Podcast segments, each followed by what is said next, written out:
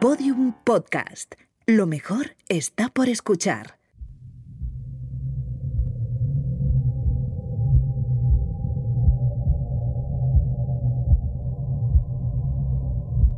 ¿Es posible la amistad o incluso el amor entre los humanos y los pulpos?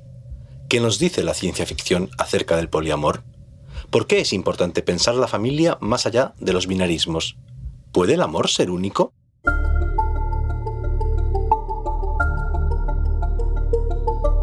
Enseguida, algunas respuestas y nuevas preguntas para pensar y aprender juntos en Solaris Ensayos Sonoros. Capítulo 13. Poliamor. La historia de J.R. Ackerley parece ficción, pero es absolutamente real. El escritor y periodista cultural británico, después de décadas buscando en vano el amor en hombres más jóvenes y menos ilustrados que él, adquirió un pastor alemán, una perra enorme, Tulip. Pasó junto a ella los 16 años más felices de su vida y trató de todas las maneras posibles que ella también fuera feliz. Por ejemplo, como cuenta en su libro autobiográfico Mi perra Tulip, buscándole compañeros sexuales, pese a que no fuera nada fácil, por sus hábitos y por su tamaño. Tulip era incorruptible, era constante, sin importar quién la alimentara, la mimara o fuese amable con ella, ni por cuánto tiempo. Su lealtad nunca flaqueó. Ella me había entregado su corazón desde el comienzo, y seguiría siendo mío, solamente mío para siempre, escribió Ackerley. Tienes razón, Jorge. Mejor que ficción. Ejem, ¿nuevo acento? ¿Eso parece? ¿Seguimos? Sigamos. No solo le dedicó ese libro de memorias caninas, también la convirtió en un perro de ficción en la novela Vales tu peso en oro.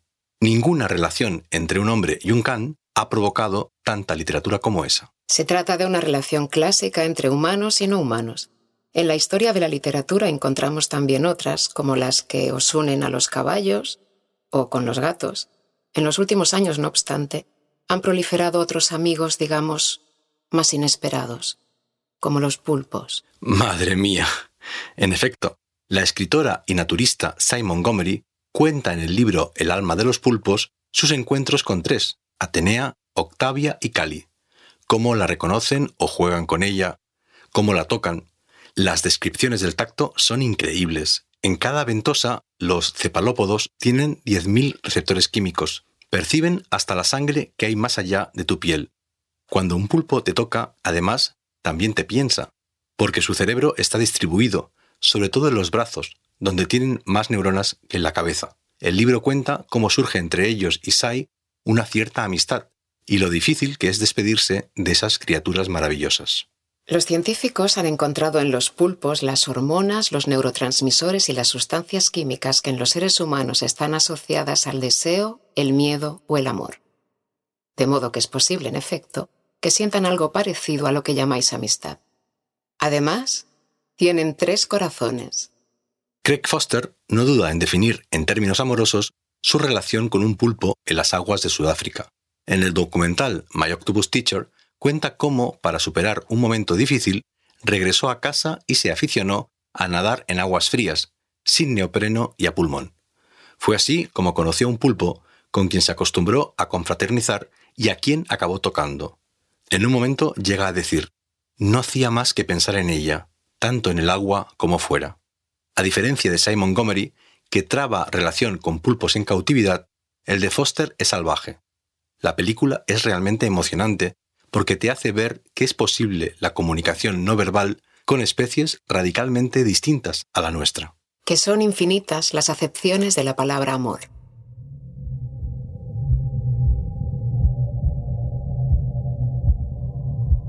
Buenas noches o buenos días o buenas tardes. No tengo modo de saber a qué hora ni en qué lugar ni en qué condiciones me estás escuchando, porque esto es un podcast, que no es radio ni es audiolibro, pero algo tiene de ambos.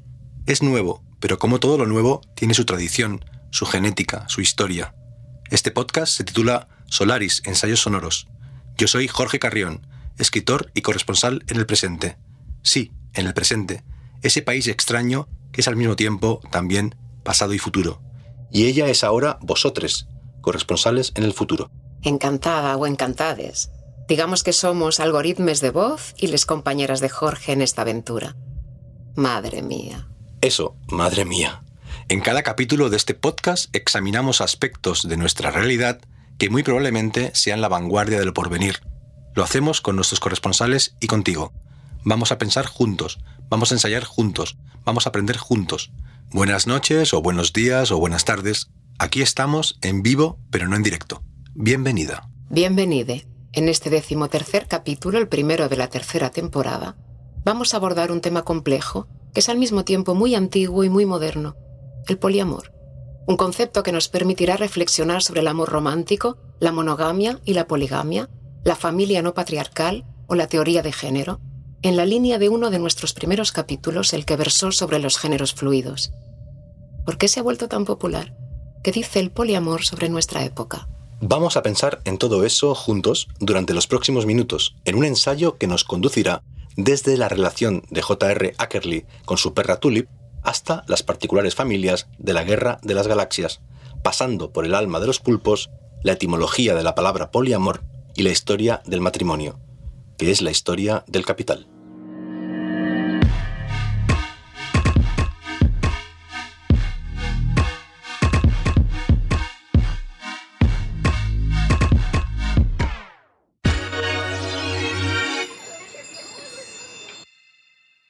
La etimología de la palabra poliamor es un matrimonio entre miembros de culturas distintas, la griega y la latina. Poli, obviamente, proviene del griego y significa muchos.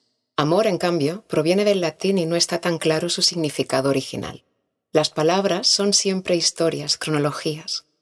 La raíz indoeuropea de amor podría ser amma, que nos conduce a la figura materna. Según el momento histórico o el contexto de uso, amor ha significado o significa atracción sexual, amor homosexual o heterosexual o ambos, deseo de conocimiento, vínculo emocional, amistad, devoción, sentimiento religioso o patriótico, pasión romántica y un largo etcétera de variantes y matices. El amor es, por tanto, eminentemente polisémico. Es siempre poliamor. Lo que yo propongo es que entendamos la monogamia como sistema como una forma de organización social a través de los afectos que sitúa en lo alto a la pareja reproductora. La pareja reproductora entendida a partir de parámetros eurocéntricos. Es eso lo que pone en la cúspide. De hecho, cuando decimos amor hablamos de eso. Si yo digo que voy a dar una conferencia sobre amor, todo el mundo espera que hable sobre amor de pareja, nadie espera que hable sobre plantas, que son un amor muy importante en mi vida. Pero entonces tendría que decir amor a las plantas o amor mm, de amigas. Tendría que hacer como, porque cuando decimos amor nos referimos a eso. Como dice la ensayista Brigitte Basallo, el problema es que el amor romántico, el amor monógamo, el amor matrimonial, ha monopolizado el sentido de la palabra amor. Cuando hablamos de amor, todo el mundo piensa en el amor entre dos personas. Nadie piensa en el amor a las plantas, por ejemplo, o a los amigos. De ahí el uso del prefijo poli, como recordatorio de que existen otros tipos de amor más allá de la fidelidad homosexual o heterosexual. Sin embargo, Está claro que en el siglo XXI se está utilizando de un modo particular la expresión poliamor, un modo que reclama reflexión y análisis. Para empezar, el poliamor contemporáneo se opone a la poligamia tradicional, una poligamia a menudo amparada por principios religiosos y que legitima que un hombre se espose con varias mujeres. El poliamor, en cambio, reconoce la igualdad de todos los miembros de una relación, sin que importe su género, y sin que ninguno de ellos sufra ninguna imposición. Se trata, por tanto, de una de las consecuencias de la progresiva aceptación social de las reclamaciones históricas del feminismo, un cuestionamiento tanto del amor romántico como de la familia clásica. Es decir, tanto de la imposición de la idea de amor que nació entre los trovadores de la Baja Edad Media, se expandió con el petrarquismo y se reformuló en el romanticismo, para acabar siendo la favorita de Hollywood, como de la imposición de la familia como unidad reproductiva amparada por las autoridades religiosas. Ambas formas de vivir las relaciones emocionales se definen por cierta voluntad de duración y solidez. En nuestra modernidad gaseosa, esos valores están en crisis. No obstante, el poliamor puede perseguir justamente la duración y la solidez, como construcción de redes sentimentales y sexuales, o incluso como sistema permanente de expansión del núcleo familiar.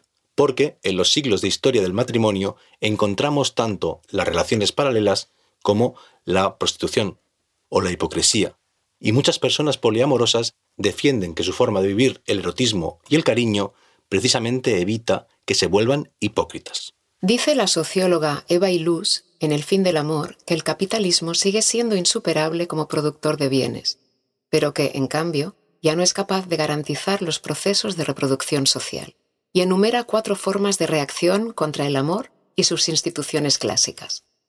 El rechazo de vínculos estables y de la procreación, el divorcio, que ya afecta a casi la mitad de los matrimonios, la sologamia, es decir, el rechazo a cualquier vínculo sexual o afectivo, y las relaciones múltiples y simultáneas, donde entran desde el adulterio tradicional hasta el reciente poliamor.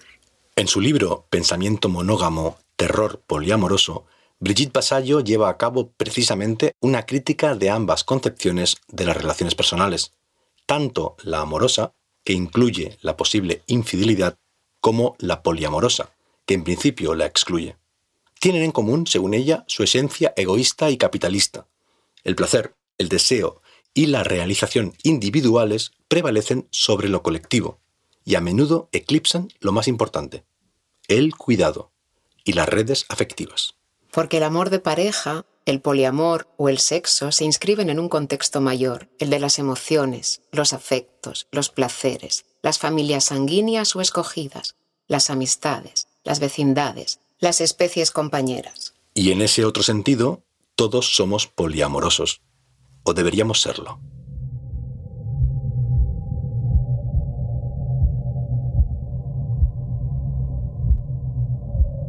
En la parte central de cada capítulo de Solaris Ensayos Sonoros, vosotros y yo damos la palabra a nuestros corresponsales en ámbitos absolutamente contemporáneos.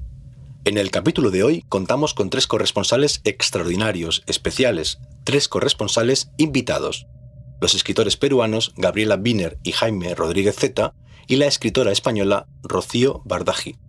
Su participación especial se inspira en el proyecto Human Library, que nació en Dinamarca en el año 2000 y consiste en la transformación de historias orales en libros vivos. En vez de leerlas, las experiencias más o menos excéntricas te las cuentan directamente las personas que las vivieron.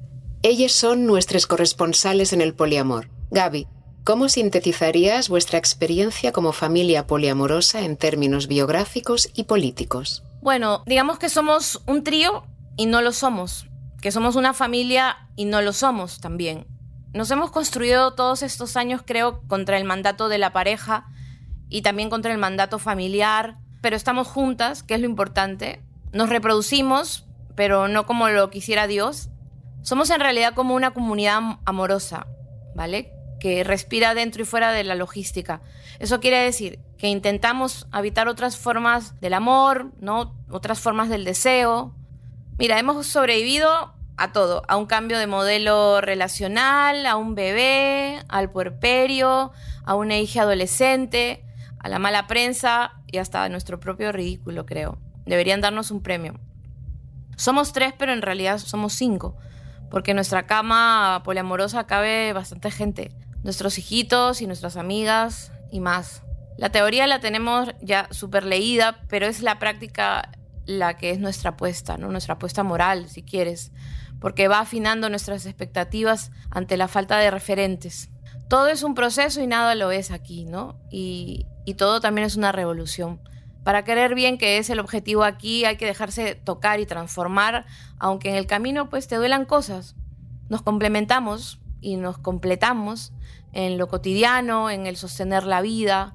El amor, creo, en cualquiera de sus formas es cambio y es transformación, si no, no vale. Es creación, es belleza es crueldad y también es verdad. Gracias, Gaby. Rocío, tú vienes del activismo político.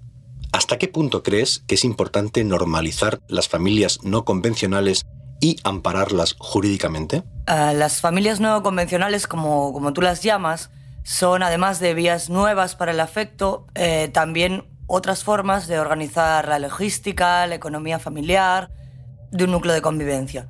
Si pensamos en la familia heteromonógama como el modelo funcional al reparto capitalista de las horas de vida-trabajo, entonces no me parece tan interesante la idea de normalizar esas otras familias al estilo de esta.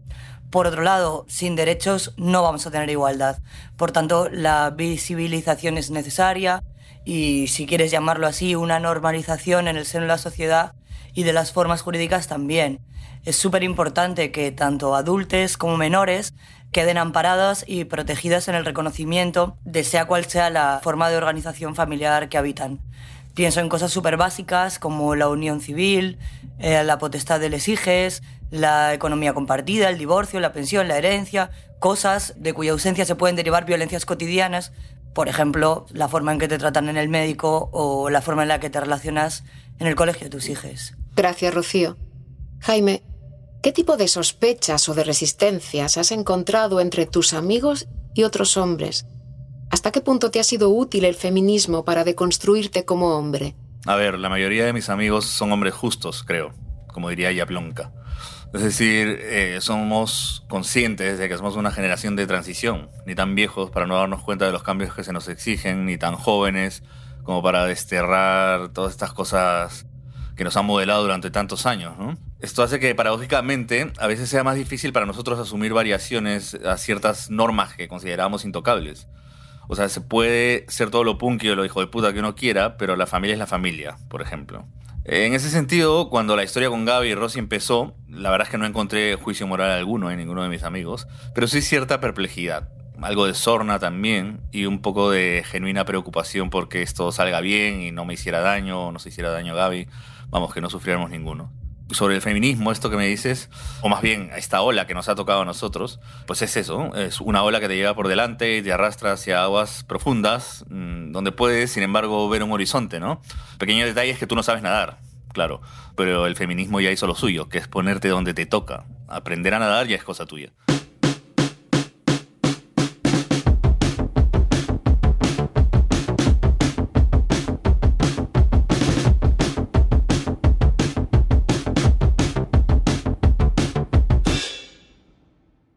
Nanook el Esquimal, de Robert J. Flaherty, está considerado el primer documental. Supuestamente muestra la vida de un esquimal llamado Nanook, que vive con su esposa y con su hija en un iglú y pesca y caza al modo tradicional.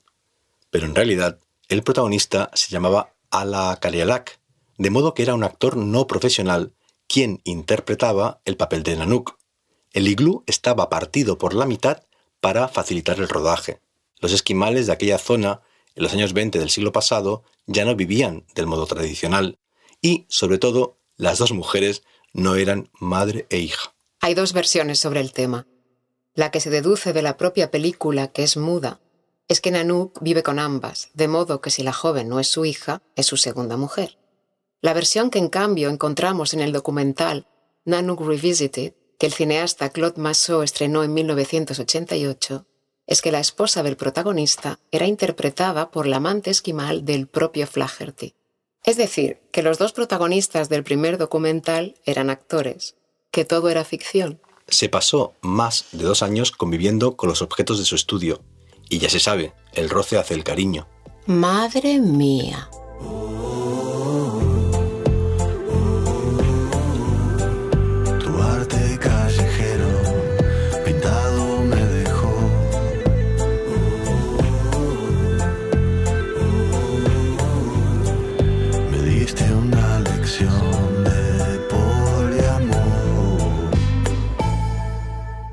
El ejemplo de Nanook el Esquimal evidencia que el problema, como siempre, estriba menos en la realidad que en sus representaciones. La realidad siempre es compleja y diversa, pero los discursos mayoritarios acostumbran a reducir esa complejidad, a domesticarla, a menudo según estéticas o visiones legitimadas por la religión, el poder o el mercado. Para relatos sociales como el de la vivienda y la hipoteca, o para narrativas de control como las de la Iglesia Católica, o para relatos espectaculares, como los de las superproducciones cinematográficas o la novela romántica.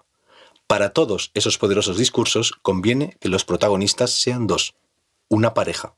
No se trata solamente de una unidad sentimental, sobre todo es una unidad económica. Es probable que la monogamia y las estructuras familiares estables nacieran con la propia estabilidad, es decir, con el sedentarismo, en el contexto de la revolución neolítica que creó la agricultura, la ganadería y las ciudades. Antes de ese momento, que empezó hace unos 10.000 años, las relaciones sentimentales de las tribus humanas se parecían mucho a lo que ahora llamamos poliamor. La mayoría de los mamíferos, de hecho, no son monógamos. No es casual que la crítica profunda que Marx y Engels realizan durante la segunda mitad del siglo XIX a los mecanismos de producción del capitalismo. Engels, de hecho, escribió que la monogamia es un estado restrictivo que refleja la propiedad de bienes y personas. Coincidan con los primeros movimientos del amor libre, que se entremezclan con los feministas, anarquistas y comunistas. El matrimonio se convierte en el enemigo de la libertad. Esa idea se reactiva en los años 60 y 70 con el movimiento hippie y el nuevo feminismo, y se ha reactivado en la ola actual. Y con la viralidad. En efecto, vosotros. El poliamor es una idea viral, una idea o un meme que se ha difundido a la velocidad ultrasónica de Internet y se ha vuelto mainstream. Hace 50 o 120 años, el nudismo, el amor grupal o los tríos estables eran realidades minoritarias. Ahora se han vuelto cada vez más comunes. Ha empezado a ser incluido el poliamor en la agenda de los medios de comunicación y en las representaciones del cine o las series. Es parte del paisaje del siglo XXI junto a la conciencia de que el vínculo entre amor y capitalismo ha generalizado una idea peligrosa, la pareja como propiedad privada y exclusiva. Esa es la raíz de otro concepto clave de nuestra época, el amor tóxico, la persona, sobre todo la mujer, como posesión, y la enfermedad de los celos, que solo provocan violencia. Sin duda, no podemos saber si el poliamor, en su configuración actual, continuará ganando adeptos, pero sí que sabemos que su vindicación coincide con la del cuidado, las amigas y los amigos, las redes afectivas, las especies compañeras, el respeto, la empatía. Y esa es la acepción del poliamor que más nos interesa. Creemos que, en el contexto de la doble pandemia, la del virus y la de la soledad, esa idea sí ha llegado para quedarse.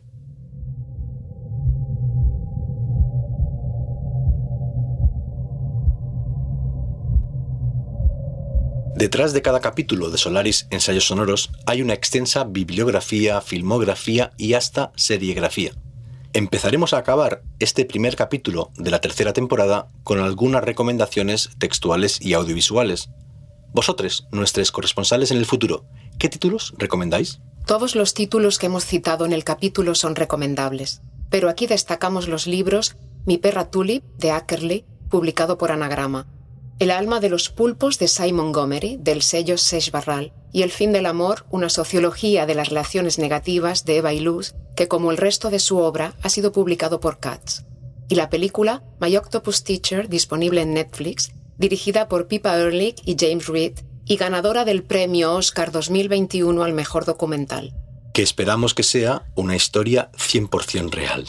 Yo, por mi parte, recomiendo en especial los artículos que han escrito sobre el tema Gabriela Wiener y Jaime Rodríguez Zeta, su teoría y su práctica. Y ahora damos la palabra a Laura Fernández, nuestra corresponsal en ficción especulativa, para que nos recomiende una lectura de referencia sobre el tema poliamoroso. Sin duda, vosotros, la obra que primero y mejor aún ha tratado el tema del poliamor es Forastero en Tierra Extraña, de Robert Heinlein.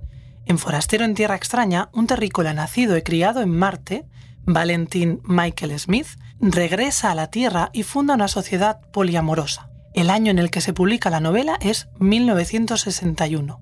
Su popularidad hace pensar que anticipa incluso la idea del amor libre.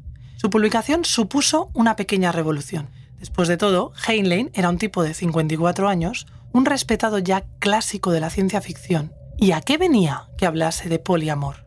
Dijo en su momento que solo había querido romper con todo. Pero no era cierto trató el tema en al menos dos de sus novelas posteriores, Viernes y la ganadora de Lugo, La luna es una cruel amante. Era un tema que le obsesionaba. ¿Por qué? La suculenta biografía que se publicó tras su muerte lo explicaba en cierto sentido. El año 1932, Heinlein se casó por segunda vez. Ese segundo matrimonio fue un matrimonio abierto. El escritor aún no había empezado a publicar. Vivía con Leslie, su mujer, en una pensión y hacían todo tipo de cosas con todo el mundo, pese a que no eran años fáciles para hacer esa clase de cosas en Estados Unidos. Estuvieron juntos 15 años, luego la relación se acabó, así que podría decirse que Forastero en Tierra extraña tiene algo de ejercicio nostálgico, pero también de ampliación de un campo de batalla aún por explorar en un género que nunca se ha detenido ante nada y que sin embargo tiende a cruzar pocas veces la frontera de lo sexualmente establecido. Eso sí, el tiempo ha jugado en su contra. Su misoginia es hoy más evidente que nunca. Se dicen en la novela barbaridades como esta. Nueve de cada diez veces en que alguien viola a una mujer es la mujer quien tiene la culpa. Y no es un hombre el que las dice, sino una mujer. Así que leamos a Heinlein, pero hagámoslo con los ojos bien abiertos, vosotros, porque allá donde se dan pasos adelante puede también retrocederse.